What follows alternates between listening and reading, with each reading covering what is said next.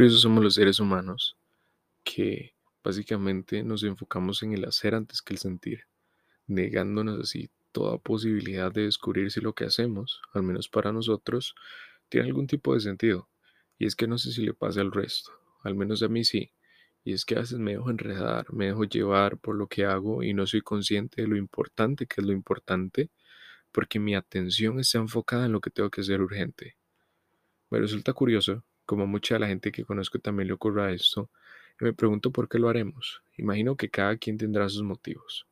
Lo que no sé es si todos los que lo hacemos somos conscientes de que tenemos esa capacidad de redirigir nuestra atención y dejarnos sentir aprendiendo lo que sentimos. Siente lo que estás sintiendo. Sé que es una frase que suena bastante estúpida, pero básicamente no lo es tanto. Aunque sabemos que no podemos sentir distinto a como sentimos en cada momento, nosotros lo intentamos. Luchamos contra lo que sentimos, sobre todo si eso que sentimos nos pica, escuece, duele, está en nuestro corazón, está en ese punto de partida en nuestra mente.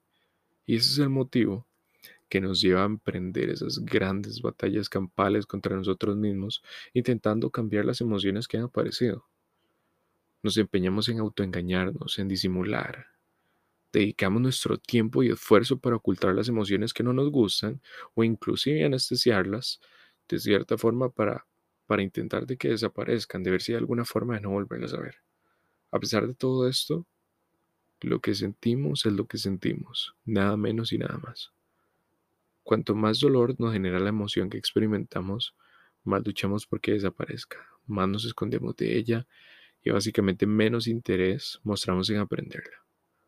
Y es que a nadie le gusta pasarla mal, a mí tampoco. No le encuentro ninguna gracia sentir miedo, dolor, ira, frustración, eh, sentir rabia. No, o sea, no hay ninguna gracia. Pero tampoco encuentro el motivo real para rechazar estas emociones y las estoy sintiendo. Básicamente, tan solo puedo argumentar en su contra que no me gustan nada. O sea, que me da coraje que aparezcan cuando creo que ya he sacado de mí todo lo que podían que a mí lo que me apetece es estar contento o ilusionado y que me resulte realmente cansino, que esas emociones salgan de nuevo, básicamente en mi día a día, y aún más que lo hagan de un modo constante, dispuestas a enseñarme cosas de mí cuando yo creo que no van conmigo. Sin embargo, ahí están las cosas, ahí está el punto jodido. A ellas poco les importa la opinión que uno tenga esas emociones constantes de ira, rabia, dolor, tristeza, no van ni siquiera de la mano a la felicidad, al amor, al dejarse llevar por la vida, pero ambas tienen eso en común. Poco les importa la opinión que nosotros tengamos, y es que me da la sensación de que se entrenan para aparecer cuando menos me lo espero que lleguen a hacer turnos en mi cabeza para estar a las hecho siempre. Menos mal que entre todas estas también dejan su puesto, su pequeño espacio, su periodo de tiempo a la ilusión, la alegría, la bondad, la empatía, el amor y la belleza. Realmente me pregunto qué sería de mí si solo las emociones dolorosas o solamente las felices estuvieran preparadas para aparecer en escena. Y es que desde ese tiempo me doy cuenta de algo que hace unos años me contaban sobre las emociones. Yo lo entendía, pero en ese entonces me sentía incapaz de creerlo y mucho menos llegar a ser consciente de ello. Esto era básicamente lo que me contaban o lo que me decían en una pequeña frase sobre las emociones.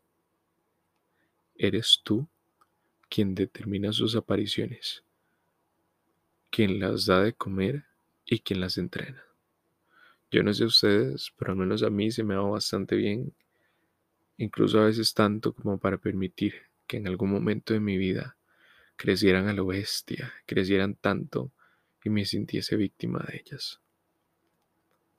Y es que les voy a contar algo que uno no piensa compartir, pero acaba de llegarme con la intensidad del corazón al recordar momentos en los que la vida tan solo veía su dureza y el victimismo que reinaba en mi cabeza, Y era ese dolor intenso, a sentirme incapaz de reír, de estar feliz, a estar enojado, a llorar a escondidas, a buscar la forma, básicamente, de arrancar esos pensamientos y esos motivos, ¿verdad?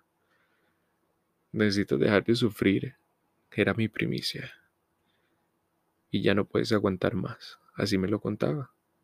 Básicamente, lo que buscaba era anestesiar que sentía algo tan sencillo como enojo, como tristeza, como ira, algo tan bonito y tan humano, y era que estaba rechazando mis emociones por el miedo que me va a aprender de mí a través de ellas.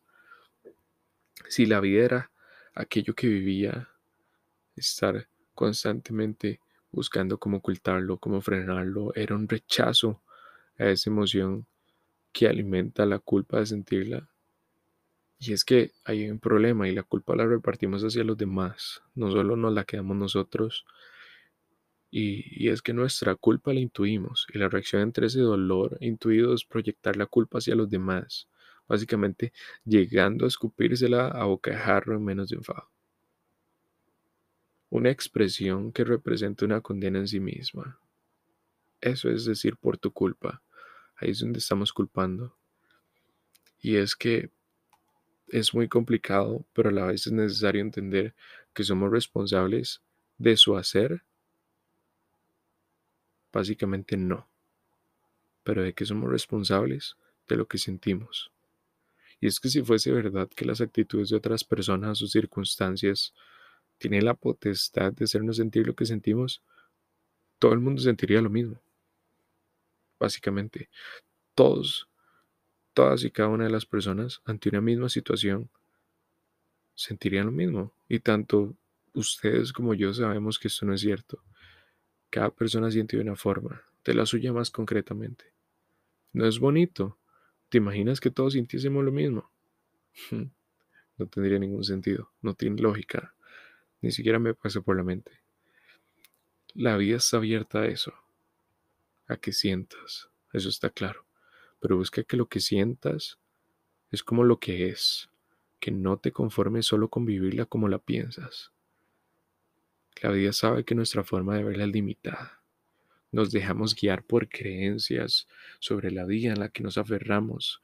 Llegamos a creer que somos y seremos seres capaces de encajar con la famosa magnitud del universo nuestra pequeñita maleta que llevamos en nuestro día a día metiéndole cositas. ¿Y para qué creemos eso? Nadie sabe. Puede que para tratar de estar cómodos en nuestras rutinas, para creer que podemos controlar nuestra vida, para no cagarnos de miedo por saltarnos básicamente el guion de unas reglas extremadamente establecidas, o que simple y llanamente lo hagamos por inercia. Sea por lo que sea, nuestra forma de vivir la vida es tan solo la nuestra. Permitámonos habitar en ella, tomar conciencia de lo que nos lleva a latir, a vivir como lo hacemos, a sentir como sentimos. Seamos responsables de nosotros mismos y vayamos más allá de lo que tiene explicación. Crucemos los motivos, dejémonos sentir, encontremos el sentido y al final del día el amor, el cariño, el aprecio, la tristeza, la ira, el enojo van a ser el menor de los problemas y nos van a ayudar a atravesar el resto de una forma muchísimo más cómoda y entendiendo mejor lo que queremos.